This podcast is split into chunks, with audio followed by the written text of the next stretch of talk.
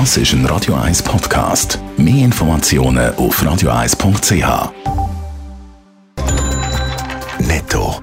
Das Radio 1 Wirtschaftsmagazin für Konsumentinnen und Konsumenten wird Ihnen präsentiert von Blaser Greinicher. Wir beraten und unterstützen Sie bei der Bewertung und dem Verkauf von Ihrer Liegenschaft blasergreinicher.ch Adrian Sutter. Eine deutliche Mehrheit will, dass die Politik bei der Krankenkassenprämie endlich handelt.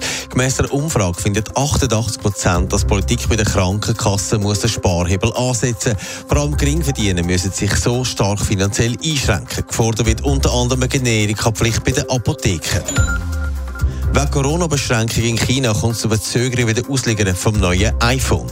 Im Bezirk vom Apple-Zulieferer Foxconn gelten im Moment strikte Corona-Beschränkungen. Darum ist die Produktion aber gefahren worden.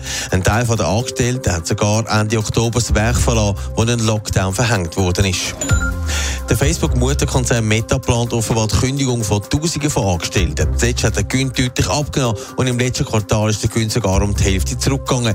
Gemäss US-Medienbericht soll der Mittwoch das Massenentlassungsverfahren angekündigt werden.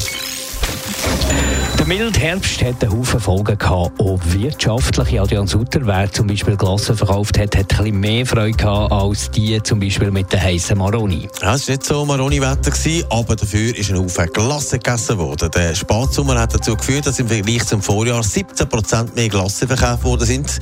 Und das hat der Schweizer Glasseverband so mitgeteilt. Das heisst, es sind im Ganzen 15 Millionen Liter Glasse verkauft worden im dritten Quartal. Wir hätten ja auch viel draußen sein ist das ausschlaggebend gewesen. Ja, wer zum Beispiel am See oder auf der Gasse einen Glassenstand betrieben hat, der hat sich können freuen über den Spatsommer.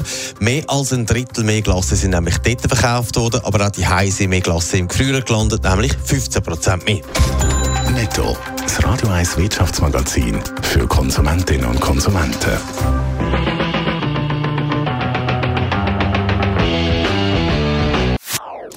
Das ist ein Radio 1 Podcast. Mehr Informationen auf radio1.ch.